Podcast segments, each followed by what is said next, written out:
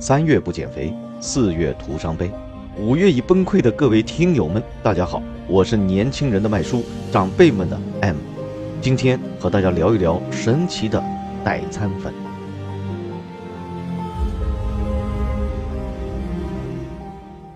不少减肥的朋友都吃过代餐粉，号称一包在手，减肥我有，几勺下肚，不用跑步。再来看鸡血已立志起飞，忽悠共披一色的朋友圈广告，摸着你的赘肉，问问自己心动不动，想不想吃？别小看哦，本分虽小，能耐可大了。小到十几二十岁的姑娘小伙儿，大到六十七十岁的老年人，很多都是代餐粉的簇拥。但是，指望这么一小包代餐粉，真能让你瘦吗？吃完不反弹，还嗷嗷扛饿，身体倍儿棒，降低高血压。预防糖尿病。下面我就给大家奉上我的研究结果，揭露揭露真相，给你提神醒脑。一部分代餐粉是啥？代餐粉也就是能代替部分或全部正餐的粉末状食物，卖点大多以低能量、高饱腹、营养合理为主。某宝随手一搜，动辄几十万条评论，暗藏一股减肥界老大的霸气。深入电商网站。健身论坛勾的朋友圈代购，你会发现几十款代餐粉。目前市面热销的代餐粉可以分为这四加一派，其中四派当中的第一派是奶昔派，第二派蛋白派，第三派蔬果纤维派，第四派杂粮派。当然，那加一就是还有强行蹭热搜派。商品名称跟代餐粉没有一毛钱的关系，也得在搜索词里加上“代餐粉”三个字。捋完派别，把真的代餐粉来研究一番，发现粉粉们的世界非常的不简单。第二部分，吃代餐粉能瘦吗？如果严格按照代餐粉的要求吃，会瘦，因为能量确实很低。当然，你每天只吃一个馒头，能量也很低，一样也会瘦。以研究的七款代餐粉为例，三餐提供能量大概在两百到六百千卡之间。即使再吃一些蔬菜水果，全天摄入量也低于成年女性维持基本代谢的能量，也就是一千二百千卡。要知道，这个一千二百千卡，就算你躺着啥也不干，也会自然消耗掉的。这里要和大家严肃的说一个科学知识：低能量摄入必然会导致能量负平衡。咱们的身体就会利用体脂供能，体脂减少，体重自然就会减轻。但是啊，长期能量的亏空，就会动用体内的糖原、脂肪和蛋白质来分解供能。蛋白质如果大量分解，会导致肌肉萎缩、器官功能下降、抵抗力下降、食欲不振等问题。久而久之，还会造成厌食。有的女生减肥过度，还会导致闭经、消瘦、皮肤松弛；而老年人呢，经得起折腾吗？而且这些造成的身体伤害是不可逆的。这还没完，如果吃了一段代餐粉，紧接着恢复以前的饮食，能量摄入又高于消耗量，结果是反弹，没商量。第三部分，代餐粉宣称的。营养均衡靠谱吗？大部分不靠谱。听我来仔细跟你分析。如果代餐粉本身的营养配比不给力，又没有专业的营养师给你三餐指导，单纯吃代餐粉就能营养均衡，很难啊。先来看看目前比较公认的减肥膳食结构：高蛋白供能比占百分之二十到二十五，低脂肪供能比占百分之二十到三十。低碳水化合物供能比占百分之四十五到五十。什么？什么是供能比？好吧，供能比就是某种产能营养素提供的能量占总能量的比例。也就是说啊，你吃了多少某个营养素，从而能够为你身体提供多大的能量的比率算法。但是大部分代餐粉并没有按照合适比啊提供咱们每天所需要的能量。以某某旭代餐粉为例，这款代餐粉的供能比是怎么样的呢？我读给大家听：蛋白质供能比百分之十四，碳水化合物供能比百分之七十二，脂肪供能比百分之十三。看看这样的比例与推荐的比例大相径庭，碳水化合物太多，脂肪太少。那我来科普一下，供能比不合理到底有啥不好？首先，如果蛋白质比例过高，会产生有害的含氮代谢废物，增加肾脏代谢负担；过低就是导致肌肉萎缩。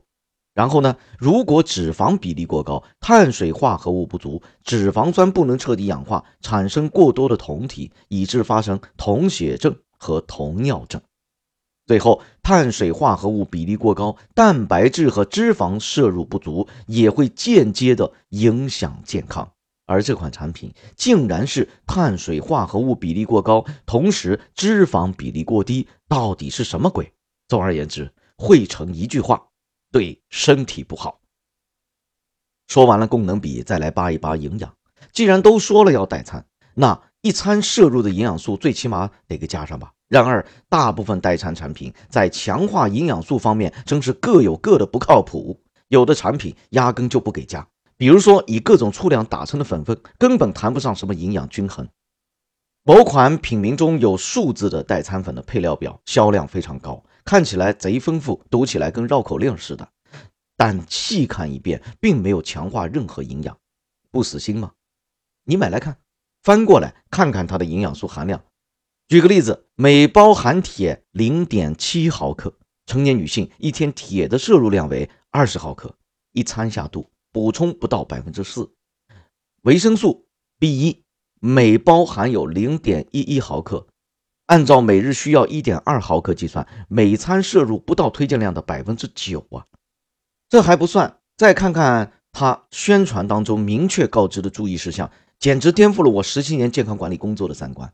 一共十条，我们读读看：一、多喝水；二、不吹空调，巴拉巴拉很多啊；三、切记嘴馋啊，不许嘴馋啊；第四，不吃零食。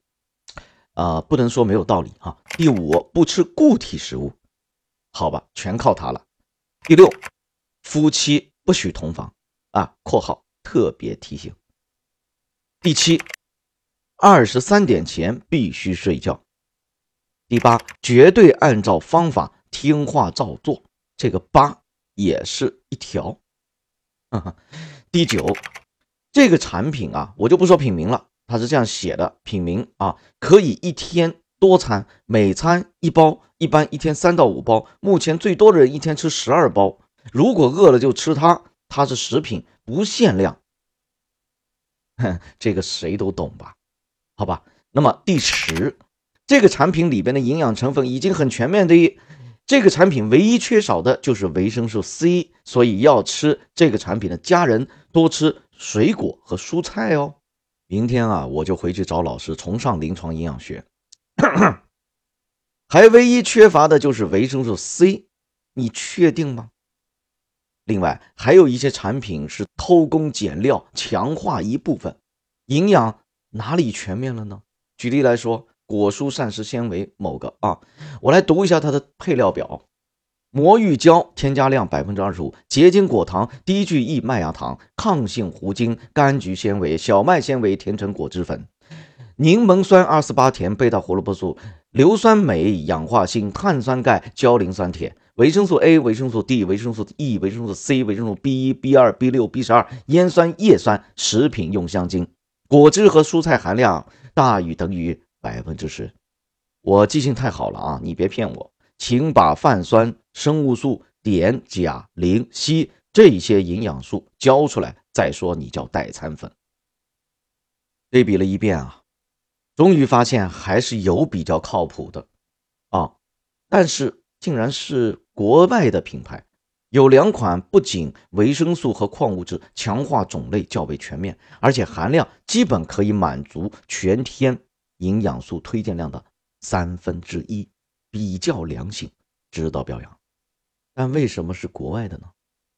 不是国外的月亮圆，而是国内的楼太高。好吧，我们品牌我就不说了，大家还是支持国货吧。但是即使是国外的那两款，按照上面供能比一算，还是不太合理。吃呢不吃随便你。好了，第五部分，饱腹抗饿是真的吗？好决定饱腹感的因素有很多，其中膳食纤维的含量以及能量的确多少都起到了关键的作用。好了，那么这里呢，我们把七款产品进行了一些评测，最后评测所得出的结果是，饱腹效果最好的坚持时长是四个小时，效果最差的也有三个小时。看起来这些产品的饱腹效果还都是不错的。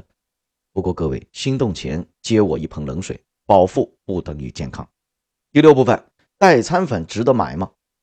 代餐粉之所以被发明。是医院按照科学比例配比营养后做成营养粉，够留留置病人使用的。注意了，可不是为了减肥还有降压。啊而现在的代餐粉并没有按照医疗用途的代餐用品生产，也没有按照运动的代替食品来生产。用现在的年轻人来说，迷之混乱。有的遵循固体饮料，有的申请了保健品标识。大部分并没有产品营养和能量的约束，并不适合作为减肥产品完全代餐。减肥期间建议热量可以控制在一千五百千卡，正常的饮食同样可以搭配出低能低脂而且营养均衡的减肥餐，完全没有必要高价购买。如果你没时间做饭，用代餐粉代替一餐也未尝不可，但建议搭配其他的食物。同时结合营养医师的指导以及适量的运动。